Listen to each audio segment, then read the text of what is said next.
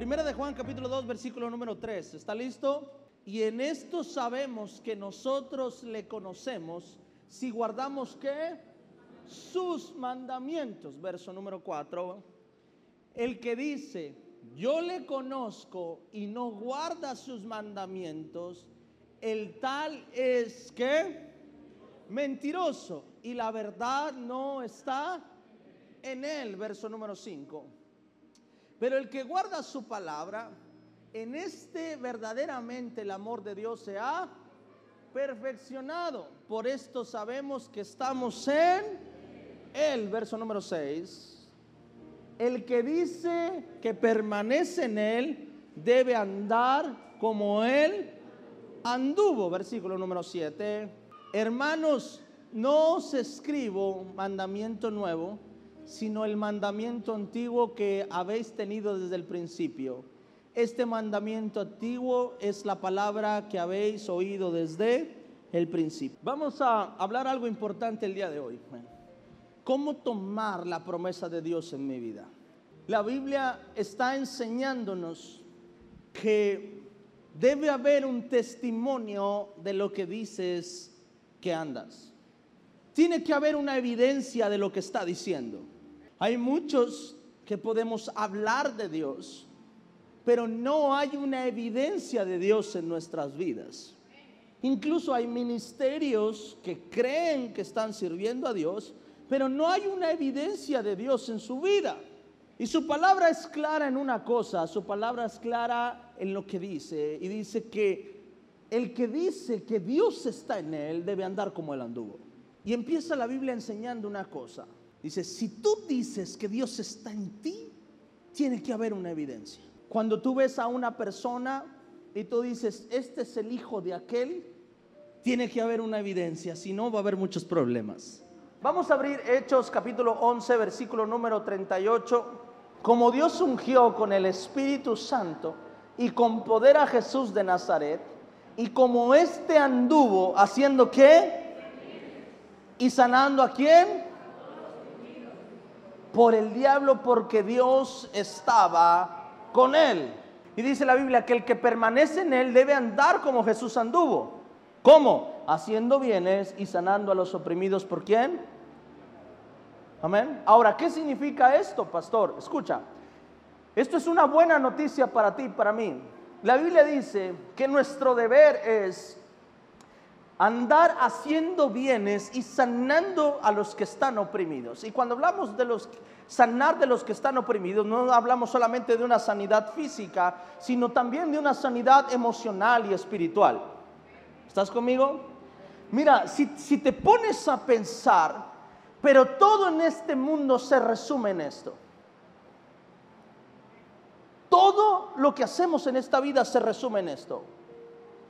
Escuche, se resume en que todos buscamos una sanidad física, emocional y espiritual. Y la Biblia dice que cuando Jesús estuvo acá, dice, anduvo haciendo bienes y sanando a todos los que estaban oprimidos, a los que estaban en un proceso, en un problema y en una dificultad. Y esto es una buena noticia para ti y para mí. Te voy a decir por qué. Porque cuando una persona se dedica a hacer esto, es porque la persona tiene para darlo. En pocas palabras, tú no puedes dar algo que no tienes. Hay personas que les cuesta trabajo amar porque no tienen amor. Hay personas que les cuesta trabajar o les cuesta perdonar a alguien porque no se han perdonado a sí mismos. No puedes dar algo de lo que no tienes. Y Dios dice una cosa, dice, todo el que está en Dios va a andar como Jesús andaba, haciendo bienes y sanando a los oprimidos. En pocas palabras, esto a mí me da una garantía. Todo aquel que permanece en Dios tendrá que ser sano primero para poder sanar. Tendrá que abundar en el bien para poder dar el bien.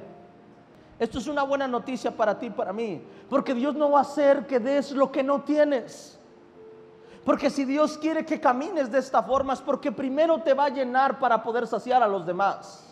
Y entonces es una promesa de Dios para nosotros, pero para que nosotros andemos así, primero tenemos que hacer algo, permanecer en Dios. Y hay una parte aquí en, en Hechos 10:38 que me la brinqué, pero es muy importante. Y Hechos 10:38 empieza diciendo, como Dios ungió con qué? Y con poder a Jesús de Nazaret, dice su palabra, que éste anduvo haciendo estas cosas porque tenía al Espíritu Santo en su vida. Dice su palabra así. Vamos otra vez a primero de Juan, eh, capítulo 2, versículo número 4. Dice, el que dice, yo le conozco y no guarda sus mandamientos, el tal es que, y la verdad no está, te voy a decir por qué.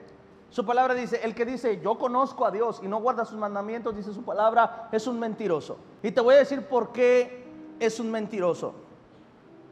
Porque si de verdad supieras lo que pasa si guardas sus mandamientos, los guardarías. Su palabra dice eso. Aquel que dice que guarda sus mandamientos, aquel que dice que le conoce y no guarda sus, sus mandamientos, no, dice, es un mentiroso, no le conoce. La verdad no está en él. ¿Sabes por qué? Porque el que verdaderamente lo conoce sabe lo que pasa cuando guarda sus mandamientos. El que verdaderamente le conoce sabe que Dios no va a faltar a su palabra. Sabe que Dios no va a faltar a sus promesas. ¿Sabes por qué a nosotros nos cuesta trabajo entregar nuestra vida a Dios? Porque no le conocemos. Porque si le conociéramos no nos costaría hacerlo. Cuando te toca amar a quien no quieres amar, no le vas a amar si no conoces su mandamiento. Cuando te toca hacer misericordia y si no conoces su mandamiento, no vas a hacer misericordia. Vas a actuar conforme a tu corazón. Vas a actuar, pero cuando conoces su mandamiento, no vas a actuar conforme a tu corazón, vas a actuar conforme a su palabra, porque le conozco. Porque sé que caminar en sus mandamientos es mejor que caminar en mis principios. Por eso dice su palabra, el que dice que le conoce y no guarda sus mandamientos, que camina bajo su propio pensamiento, su propio razonamiento, su propia emoción, este es un mentiroso porque no sabe el Dios que sirve. Su palabra dice algo, el que permanece en él, amén, el que permanece en él, este debe andar como él anduvo, debe haber un testimonio de que Dios está en él. Ahora, no puedo tomar solo una parte de lo que Jesús anduvo haciendo, porque a veces nos, tomamos de la única cosa que nos ha salido bien. Y decimos, ah, bueno, yo quizás estoy en necesidad económica, pero tengo a mi esposa y, y- tengo a mis hijos. Entonces Dios está conmigo. De la única cosa que te ha salido bien, te tomas. Pero Dios no quiere que te tomes de una sola cosa que te ha salido bien. Dios quiere que todo te salga bien. Amén. Ese es el deseo de un padre. El deseo de un padre nunca está pensando y diciendo, ok, mi hijo, bueno, está broncado, pero por lo menos tiene salud. Un padre no está pensando en eso, ¿sí o no? Un padre es ambicioso por su hijo. Dice, bueno, mi hijo tiene problemas, pero tiene salud. Ok, pero no quiero que tenga esos problemas. Y cuando resuelve esos problemas, ahora que no quiero que tenga estos otros problemas. ¿Por qué? Porque quiere que su hijo sea bendecido en todo, no solamente en una parte. No quiere que solamente económicamente esté bien y esté destruido su ministerio. O no quiere que económicamente esté bien, pero que no tenga con quién compartir ese dinero que él recibió. O no quiere que él tenga con quién compartir, pero que esté batallando económicamente. Un padre quiere que su hijo todo le salga bien. ¿Cuántos creen eso? Todo, no solamente una parte. Y a veces nos justificamos con una cosa que nos está saliendo bien y decimos, mira, Dios está aquí, porque si no, no pasaría esto. No, no, no, no, no, escucha. El que verdaderamente permanece en Dios, no solamente en una cosa le va bien, sino que en todo le sale bien. Dice su palabra que los que aman a Dios, todas las cosas, diga conmigo, todas las cosas, les ayudan a bien. ¿Estás conmigo? Todas las cosas le tienen que salir bien. Amén. Ese es el deseo de Dios para sus hijos. No que tengas éxito en unas cosas y estés fracasado en otras cosas. El deseo de Dios es que andes como Jesús anduvo. Jesús no tenía necesidad de pan. Jesús no tenía necesidad de nada de lo que este mundo pudiera ofrecerle. El enemigo le ofreció y le dijo, te daré todo esto si me adoras. Y porque no tenía necesidad, Jesús lo rechazó. ¿Estás conmigo?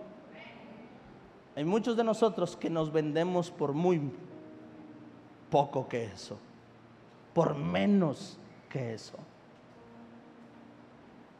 Andar como Jesús anduvo es una promesa. Ministrar, sanar, bendecir. Cuando lo hagas es porque Dios ya puso algo en tu mano. No vas a dar de lo que no tienes, vas a dar de lo que Dios ya puso en tu mano. Eso es una promesa de Dios para nosotros. Y la única forma de caminar en su promesa es permaneciendo en Él y que el Espíritu Santo permanezca en nosotros. Ahora, hacer que Dios permanezca en nosotros no es una tarea fácil, lo sé, pero es posible. Porque que en esta vida que sea bueno es fácil si hacemos una comparación de lo bueno y lo malo, te darás cuenta que lo malo es fácil de obtener y lo bueno siempre es difícil de obtenerlo. Porque lo que tiene valor cuesta sacrificio, cuesta esfuerzo, cuesta trabajo. Y Dios sabía que para andar como Dios quería que anduviéramos costaba y por eso envió a su Hijo a morir en una cruz por ti y por mí y nos quitó la parte imposible de lograr para que nosotros pudiéramos hacer la parte posible.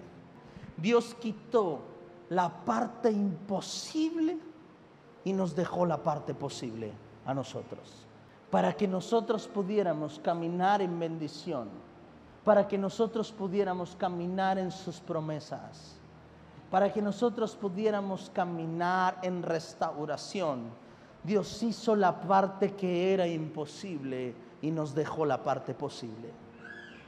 Dios no te ha dejado una tarea imposible. Lo único que nosotros tenemos que hacer es tratar de permanecer en Dios. Es buscar su rostro, buscar su presencia día con día. Es buscar hacer su voluntad si te pones a pensar, todos caminamos bajo la voluntad de alguien. Estamos sometidos a la voluntad de alguien.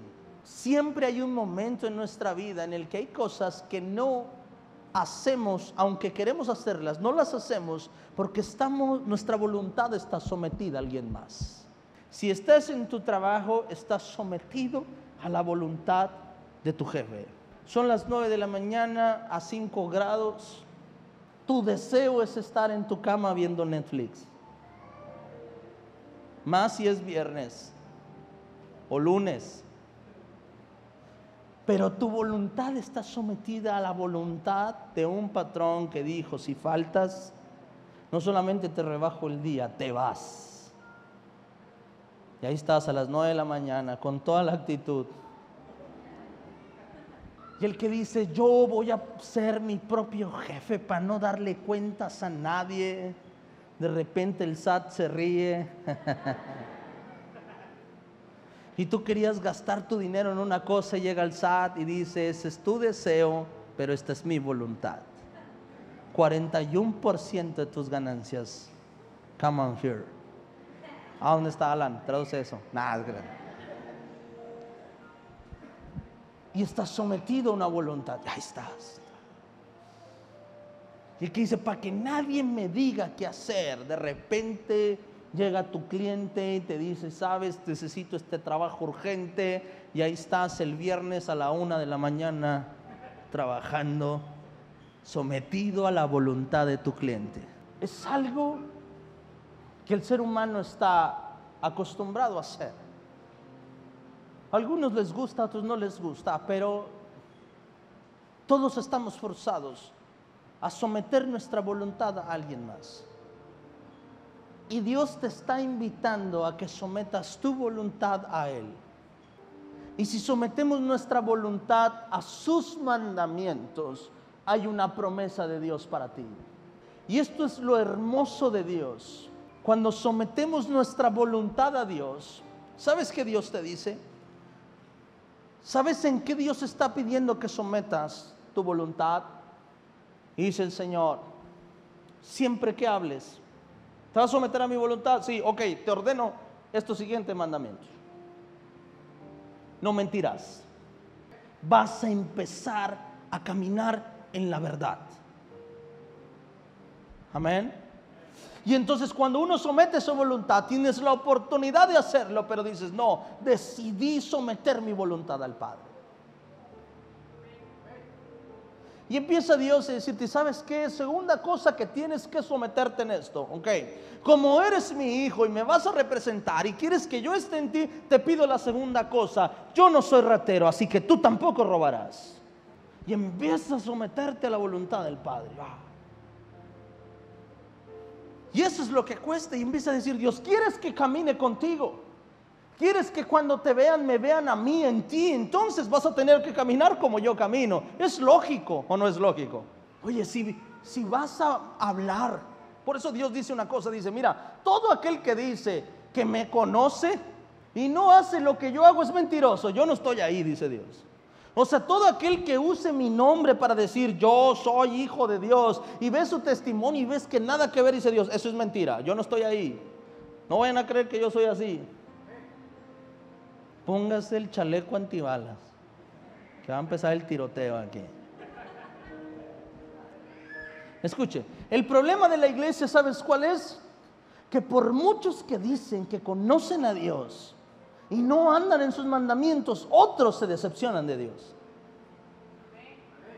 Y allá afuera dicen, mm, dicen que es cristiano, mm, dicen que allá va mucho a la iglesia, mm, dicen que es de Dios y mira cómo vive. Y por esa razón otros se desaniman.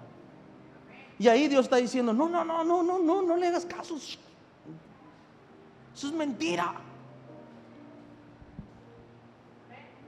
Cabezón el que dice eso, ah, ese es otro asunto. Porque está poniendo su mirada en el hombre y no en Dios. Este está mal, pero este está peor. Dígame amén. Yo no voy a la iglesia porque la gente, la gente, estás peor que el que anda haciendo mal. Porque quitaste tu enfoque de Dios y estás mirando al hombre. El hombre dice muchas cosas. ¿Qué es lo que Dios dice? El hombre dice esto, yo soy esto, y, hay una línea muy larga entre lo que dice que es y lo que verdaderamente es. Dice Dios una cosa, no, no, no, no digas. Si, de verdad dices que yo estoy en ti, tiene que haber testimonio de lo que hay en ti. Si yo estoy en ti, la palabra empieza a ser clara en algunos mandamientos. No tendrías dioses ajenos. No desearías la mujer de tu prójimo. No usarías mi nombre en vano. Y el que se empieza a someter a estos mandamientos y a la voluntad de Dios, ¿sabes qué pasa? Empieza a ver un testimonio. Porque el que es honesto permanece en su trabajo y no lo corren por deshonesto. El que no roba ese se mantiene bendecido porque una persona íntegra va a caber en cualquier lugar, pero una persona que no es íntegra la van a sacar de cualquier lado. Y empieza a haber un testimonio en tu vida. Amén. Hace poco una persona me dijo eso. Y me dijo así, me dijo, ¿sabe? Tal persona dice, no me si vieras qué trabajador, súper trabajador. Y yo, ¿en serio? Me dice, sí, super, se va a las 6 de la mañana, regresa a las 11 de la noche y de lunes a viernes. No, no, no, no, es súper trabajador. Y le empiezo, y, y, no, y se mata trabajando y esto y lo otro. Y le digo, ¿sabes? Híjole, tengo mis dudas a lo que tú estás diciendo. ¿Por qué si es tan trabajador? Está en la miseria. La cabeza no nomás es para el piojo. ¿Por qué si trabaja de 7 o se sale a las 7, 8 de la mañana y regresa hasta las 11 de la noche y trabaja en sábados y domingos? ¿Por qué nunca, nunca le alcanza para nada? Le digo, normalmente el que tiene que trabajar toda su semana, casi 18 horas, es porque no es honesto, no es responsable, no es puntual, no es, no es un trabajo de calidad. Y tiene que estar trabajando y trabajando y trabajando para poder estar, para poder sacar algo. Le digo, eso te la creo a los 18, 20, 21 años o cuando decides ponerte las pilas. Pero una persona que es íntegra, una persona que es honesta, una persona que es responsable, una persona que camina bajo principios y a la vez trabajadora, tú no lo tienes de chalán, tú lo tienes acá arriba. Esa es mi mentalidad como patrón. Yo digo, sabes, a lo mejor no tiene el oficio, a lo mejor no lo sabe, pero es honesto, es íntegro. Sabes que este lo hago gente de mi confianza y lo empiezo a subir. Y va a llegar un momento en el que va a poder faltar y no hay ningún problema porque tiene personas a su cargo. Pero la persona que constantemente está mintiendo, que hoy se le hizo tarde, que hoy llegó después, que hoy no vino, que mañana sí vino, que mañana no vino. Y sabes qué es lo que pasa? Esa persona va a estar trabajando toda su vida y toda su vida porque no aprendió a caminar bajo principios buenos. Hay personas que tú dices, híjole, no quiero que se vayan nunca de aquí. Hay otros que tú dices, wow, qué trabajadores son qué buenos son en lo que hacen, pero hoy están, mañana no están, animados, desanimados. Hoy sí vamos a echarle ganas y mañana ya no. Eso es lo que nos pasa muchas veces en Dios, a nosotros. Que cumplimos ciertas cosas de Dios, pero muchas otras no. Que a lo mejor somos responsables en una cosa, pero cuando se trata de amar, cuando se trata de perdonar, cuando se trata de no de ser honestos, ahí nosotros empezamos a fracasar y empezamos a fallar. Llega un momento en que dice Dios, bueno, cumples con estas dos, tres cosas, pero en estas otras cosas me haces ver muy mal, así que no puedo estar en ti. No lo digo yo, lo dice su palabra. Y dice, y en esto conocerás que el Padre está en él. Lo único que Dios está buscando es que sometas tu voluntad a Él. ¿Pero por qué? Porque Dios quiere que andes como Jesús anduvo. ¿Por qué? Porque Dios quiere que camines en bendición. Porque Dios quiere que camines en su bendición. Dios quiere mostrarse a través de ti. Caminar bajo su voluntad es difícil, pero nos conviene. Porque nos hace permanecer en nuestra casa, en nuestro hogar, en nuestra familia. Porque nos hace permanecer en nuestra bendición, en nuestro negocio, en nuestro trabajo. Caminar en sus mandamientos solo saca la mejor versión de ti caminar en sus principios, ¿sabes qué hace? Saca la mejor versión de ti. Lo que Dios quiere de ti es solamente sacar tu mejor versión. Su palabra dice que lo que siembras cosechas. Y una persona que decide amargarse, una persona que se dice que, decide ser, ah, que las cosas le dañen, que el ego llegue a su vida, que la altivez llegue a su vida, va a sacar una versión que no es buena de ti. Y eso va a destruir tu casa, va a destruir tu hogar, va a destruir tu trabajo, va a destruir tus amistades, va a destruir tu familia. Pero cuando caminas bajo su voluntad, ¿sabes qué vas a hacer? Vas a sacar la mejor versión de ti y no vas a destruir, vas a sembrar sobre los demás.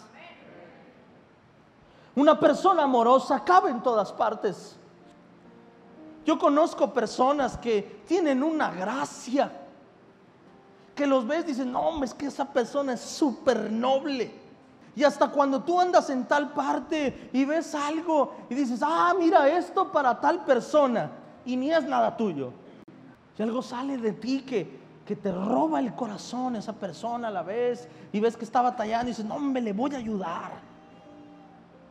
Pero cuando tú ves una persona amargada, que cuando quiere te saluda, que cuando no quiere no, que cuando quiere habla de ti, cuando no quiere habla bien y hace lo que quiere y de repente lo ves y le cuentas un chiste y se enoja, mano, tú lo que menos quieres es acercarte a esa persona. Llega un momento que dices, no, ya, vas a que hasta contar un chiste, no, ahorita que se vaya porque... Y dice Dios, yo los llamé a ser felices, mi hijo, no a ser amargados, así que eres muy mal representante, hágase un lado. Usted a la puerta nunca. Y dice Dios, ¿sabes qué quiero? Que me recibas feliz al que viene ahí. Por eso dice Dios, llénamelo de felicidad para que pueda dar felicidad. ¿Por qué el pastor Adrián no deja que las cosas dañen su corazón? Porque no te conviene tener un pastor amargado. Cuando estoy en el proceso, me encierro en mi proceso, porque no te conviene tener un pastor amargado. Si tuvieras un pastor amargado aquí, no predicaría como predico hoy. Y desde aquí te diría cosas que te he querido decir muchas veces. Pero cuando cuidas tu corazón, cuando cuidas tu corazón, no vas a dejar que el problema te amargue y vas a atreverte a bromear aún en momentos de crisis. Por eso Dios dice, mira hijo, necesito que prediques mi palabra, necesito que andes sanando a los oprimidos, pero para eso primero quiero sanarte a ti. Dios quiere que andemos como Jesús anduvo. Que de repente sí les digas algo a dos, tres fariseos, pero con amor. Pero que no haya amargura en nuestro corazón. Quiero terminar mi predicación con esto. ¿Por qué Dios quiere que sometas tu voluntad a Él? Porque quiere sacar la mejor versión de ti. Porque si observas lo que Él nos mandó hacer, no solamente los diez mandamientos, sino todas las cosas que nos enseña en su palabra, solo hace una mejor versión de nosotros. Una persona que en su corazón está el ayudar, es una persona que ha sido tocada por Dios. Amén. Una persona que no le importa lo que pasan los demás, es una persona que no ha sido tocada por Dios. Amén. Una persona que ama al débil, que ama al que comete errores, es una persona que ha sido llenada del amor de Dios. Amén. Una persona que se levanta en la mañana saliendo a trabajar es una persona que ha creído en Dios. Porque la persona que se levantó en la mañana a salir a trabajar, esa persona sale confiado que su Dios le va a prosperar ese día. Amén. Yo cada mañana que salgo de mi casa, salgo diciendo, Dios, Dios, hoy, ¿cómo me vas a bendecir hoy, mi Dios? Si no, ni para qué me levanto. ¿Sí o no? ¿O tú te levantarías a nada? ¿Ah? Cuando yo me levanto, el que sabe que no va a conseguir nada. A los que se dedican a ventas, si, Dios te hablara y te dijera, hijo, hoy no vas a vender nada, ¿te irías a vender? No, pues ¿para qué? Ya Dios ya me dijo, ya me la sopló. Pero si Dios te dice, hijo, hoy vas a cerrar tu mejor contrato, ¿te levantarías? ¿O te quedarías dormido? Le ganarías hasta la alarma. Esto es lo que pasa cuando yo empiezo a caminar en sus promesas. Cuando creo en sus promesas, no ocupo que Dios me lo diga, Él ya lo dijo. Me levanto en la mañana y digo, hoy voy a cerrar mi mejor contrato. Nadie me ha profetizado nada, no necesito eso, veo su palabra. Y su palabra dice que el que camina en sus mandamientos, Dios camina con Él. Y si Dios está conmigo, la bendición viene sobre mí en el nombre de Jesús. Amén. Amén se levanta cada mañana y voltea a ver a su esposa y dice, ay, el Señor te está haciendo una mejor versión. Hoy eres mejor que ayer. Amén. Y está confiando en que Dios va a restaurar su matrimonio. Está confiando en que su hijo mañana va a dejar las drogas. Está confiando en que Dios va a hacer algo sobre su familia que va a hacer algo sobre su negocio, que va a hacer algo sobre su casa. El que está confiando en Dios, el que está caminando en Dios, sabe que solamente va a salir una mejor versión de Él. Y que mañana va a ser lo que siempre ha anhelado y quizás más de lo que ha anhelado ser. Amén. Póngase de pie en el nombre de Jesús.